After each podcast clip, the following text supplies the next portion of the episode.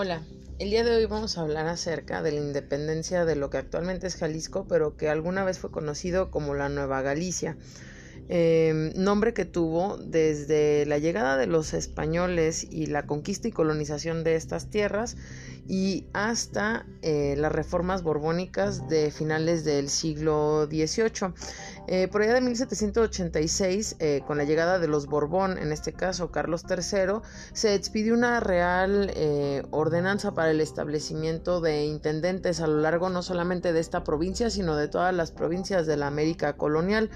De esta forma se cambió la forma eh, política, y eh, eh, política y administrativa que se había estado teniendo y se creó la figura de las intendencias.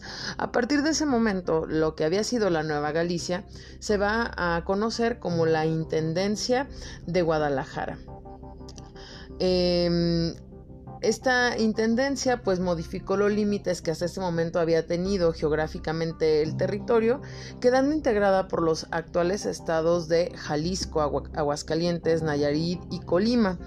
Eh, para finales del siglo XVIII, que es la época previa a la eh, independencia eh, de la Nueva España y por tanto también de la Nueva Galicia, el territorio había alcanzado una expansión bastante grande con una población que daba casi el medio millón de habitantes, dividido en 27 jurisdicciones, es decir, en 27 espacios eh, territoriales. Eh, para principios del siglo XIX, por ahí de 1804, eh, habitaban solamente en el territorio de la Intendencia de Guadalajara 520 mil habitantes em, la población neogallega, para saber un poquito del contexto eh, del lugar, se dividía fundamentalmente en cuatro eh, grupos. Eh, estos eran obviamente españoles, es decir, peninsulares, criollos, descendientes directos de españoles, pero que ya habían nacido en estos territorios, mestizos e indios. Además había algunas personas de las llamadas castas. Em, de las cuales eh, se ha podido revisar en las diferentes actividades que se han hecho. La Nueva Galicia de cierta manera supo eh, mantener durante el periodo colonial una situación de cierta autonomía gracias a la distancia eh, respecto a, em, a la Nueva España, es decir, a la Ciudad de México. tanto en la cuestión política como en la cuestión económica. Este estado de cosas se debía a una serie de instituciones de carácter político, comercial, cultural y religiosas con las cuales la corona española había dotado a este territorio. Estas instituciones fueron la Real Audiencia, eh, que fue la primera en instaurarse en el siglo XVI, luego el Real Consulado, eh, el Obispado de Guadalajara, eh, la Universidad de Guadalajara y por último su propia Diputación Provincial. Todos estos factores eh, van a sumarse además al libre comercio entre las colonias eh, aprobado por la, por la metrópoli, es decir, por Madrid en 1774. Con tal disposición, la Nueva Galicia alcanzó un nuevo auge a finales del siglo XVIII como una provincia muy autónoma y muy em, importante en cuestiones económicas. En los siglos XIX, eh, perdón, en el siglo XIX se comienza a manifestar algunos brotes de emancipación en diferentes partes de la colonia española.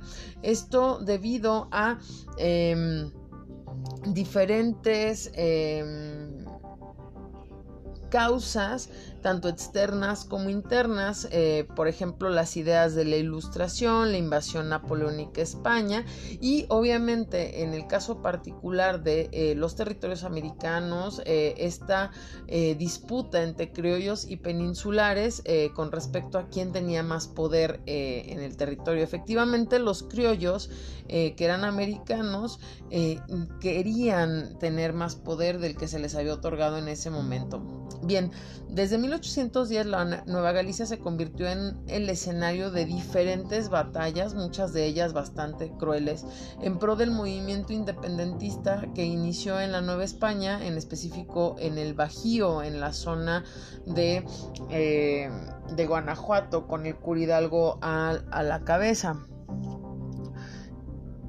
Eh, durante el periodo colonial se dieron muestras de repudio a la presencia de los conquistadores por parte de las masas indígenas cuya condición pues había sido la de sometimiento y la de la explotación y esto bueno se va a manifestar en rebeldía.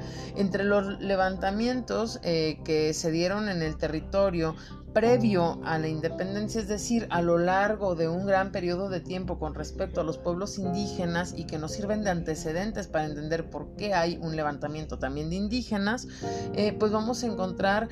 Eh, algunos levantamientos en el área de Culiacán en 1533, eh, la zona de, del de los Cascanes en 1541, donde precisamente lo más importante fue la lucha por la toma del Cerro del Mistón.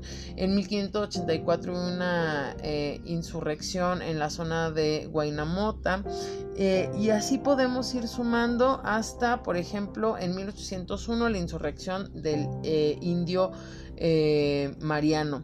Pero bueno, pasando a la guerra de independencia, esta que comenzó el 16 de septiembre de 1810, em, pues van a llegar las primeras noticias de, la sublevación a Guadalajara y en esos meses se va a incursionar diferentes grupos insurgentes, por ejemplo, uno encabezado por Navarro, otro por, eh, por Navarro, Portugal y Huidrobo, este, en los municipios de Jalostotitlán, Atotonilco y La Barca, y va a haber otro grupo muy importante que va a estar al mando de José Antonio Torres, también conocido como el Amo Torres, eh, que se va a, dar en la zona de Zaguayo, Tizapán, Atoyac y Zacualco. Para el 4 de octubre de 1810, es decir, eh, un, menos de un mes después de eh, la toma de la Lóndiga y de todo esto que hace Miguel Hidalgo, Torres se había presentado ante Miguel Hidalgo em, para invitarle, ¿no? Con esta incursión a la Nueva, Nueva Galicia y apoderarse de Guadalajara. Em, de tal modo que, bueno, supo cumplirlo el 11 de noviembre y el insurgente entró triunfante a eh, Guadalajara. Las medidas tomadas por la Intendencia de la ciudad para frenar el movimiento independentista pues resultaron inútiles. Ellos integraron una Junta Superior Auxiliar de Gobierno y Defensa, ese era el nombre, eh, y de un regimiento llamado La Cruzada, integrada por miembros principalmente del clero, eh, sacristanes, monaguillos y gente devota, y también el obispo Cabañas lanza la excomunión contra todo aquel que aprobara, ayudara o favoreciera de cierta manera a el movimiento insurgente y a los caudillos. ¿Quiénes son los caudillos? Bueno, Hidalgo, Allende, Aldama, Abasolo, pero ninguna de estas va a surgir, eh, va a surtir efecto eh, hacia los seguidores y a los mismos sublevados. Para el 13 de noviembre se, se unió la lucha por la independencia el cura de Agualulco, don José María Mercado, quien defendió la causa con total entrega y valor hasta su muerte, víctima de, traición pues por parte de otros y bueno, él defendió lo que creía que era justo. Eh, el 26 de noviembre de 1810, Hidalgo entra ya triunfal a Guadalajara, pasando por los municipios de Zamora, La Barca, Tequiza y finalmente Tlaquepaque, donde va a tener una estancia. Eh, Mientras estuvo en la capital de la Nueva Galicia, eh, que se prolongó esta estadía hasta el 14 de enero de 1811, ocurrieron una serie de hechos que son importantes y los cuales quiero mencionar en este momento. Por ejemplo, eh, el 29 de noviembre promulgó el decreto de abolición de la esclavitud. Eh, como muestra de esto, de manera significativa, en la plaza actual llamada Liberación podemos ver un hidalgo reventando las cadenas, ¿no? Y es como muy representativo de este, de este decreto. Eh, esto con el fin eh, de organizar pues al gobierno insurgente, eh, Hidalgo creó una serie de ministerios, el de Gracia y Justicia, la Secretaría de Estado y un despacho, también nombró un representante de México en territorio estadounidense y bueno, este, por disposición del mismo cura Hidalgo se publicó el primer periódico americano, insurrecto y sin permiso de los españoles. Este, este se llamó El Despertador Americano y fue... Em, promovido por Francisco Severo Maldonado, que es un ideólogo mexicano muy, muy notable. Este, y de hecho ustedes pueden encontrar parte de esta historia en lo que es el actual Museo del Periodismo y de las Artes Gráficas, que tiene su domicilio en la Casa de los Perros, ahí en Alcalde, en la zona centro. Eh, bueno, abolió la parte del papel sellado, tributos, este, también redujo las alcabalas, es decir, los impuestos, y abolió la prohibición de fabricar pólvora, esto pues para tener este insumo tan importante para la rebelión. El movimiento insurgente tuvo grandes triunfos, como la toma de Guadalajara por parte de la Torres, pero también este, algunos descalabros. Eh, en el caso del Amo Torres, para abril de 1812, por ejemplo, este, fue sentenciado a muerte, forcado, descuartizado, etc. Este, hay que también tomar en cuenta que en 1811, el 17 de enero, este, el movimiento insurgente encabezado por Hidalgo va a perder la batalla del puente de Calderón y va a tener que huir, ¿no? Entonces, bueno, empezamos a ver ahí como una declive del movimiento de Hidalgo, va a tener que huir hacia el norte del país donde es apresado y bueno, después eh, fusilados, se cortan sus cabezas, sus cabezas regresan a Guanajuato, fueron colgadas en la lóndiga de Granaditas, etcétera. Entonces, después de, la muerte del amo Torres y de estos descalabros del movimiento insurgente, pues hay, em, eh, hay, hay, como una sofocación un poquito del de, eh, movimiento en la Nueva Galicia, Alicia, pero aún así siguieron habiendo batallas. Por ejemplo, en el lapso que va de 1813 a 1816, la parte donde más se va a defender eh, de forma muy importante las ideas insurgentes va, eh, va, a ser en la isla de Mezcala, donde eh, de forma muy heroica el movimiento independentista estuvo resistiendo a los embates de los realistas este, hasta que se firmó la capitulación en 1816. Eh, estuvieron ahí eh, en embarcaciones los, los, los, realistas atacando y bueno, con una estrategia maravillosa, los indígenas de la isla de Mezcala estuvieron haciendo fortificaciones y contendiendo lo más posible hasta que, bueno, entre el hambre y las enfermedades, pues eh, perdieron esta zona. Durante todos los años eh, del movimiento independentista, que sumaron casi 11, pues el territorio del actual Jalisco fue testigo de grandes movimientos de las huestes, por ejemplo, de Pedro Moreno, quien desde 1800 eh, fue un destacado eh, caudillo em, y pues que estuvo combatiendo en las cercanías de lo que hoy es Lagos de Moreno y eh, el municipio de León en el actual estado de Guanajuato. para 1817 el movimiento de independencia perdió uno de sus más fieles defensores que era justamente Pedro Moreno em, y bueno, ahí vamos a ver ya casi el cierre de este movimiento, donde a pesar de todos los esfuerzos insurgentes, pues son prácticamente eh, españoles o realistas los que van a dar fin eh, a este movimiento y el inicio de lo que es el México y el Jalisco independiente.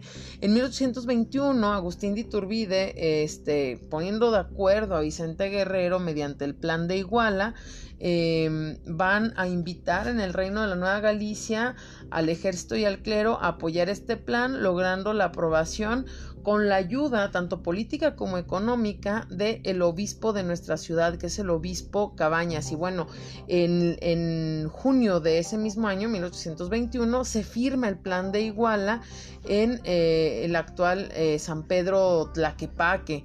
¿no? Eh, y bueno, de esta manera es que participa eh, el obispo Cabañas, siendo uno de los principales promotores junto con personajes como Pedro Celestino Negrete eh, de este plan para dar por finiquitada la eh, independencia en, este momento. Y bueno, a partir de ahí entonces ahora la lucha va a ser por qué tipo de gobierno va a tener eh, tanto la nación como este estado. Va a haber una serie de planes como el plan de Casamata eh, para después echar a Iturbide, este Iturbide que es el que le da fin a la independencia, el gran consumador de la independencia, nuestro primer emperador, y que, pueda después abdicar y em, dejar, dejar de ser el, jefe del imperio,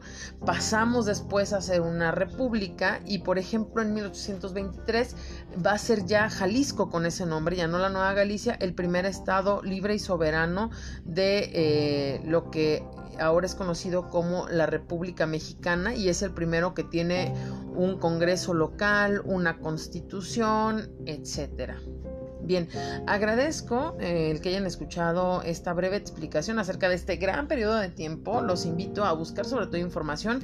Yo sé que gracias a las actividades que han estado realizando pueden tener una idea generalizada, pero quería que escucharan un poquito esta explicación. Nos vemos en la siguiente clase eh, en Meet y muchísimas gracias. Hasta pronto.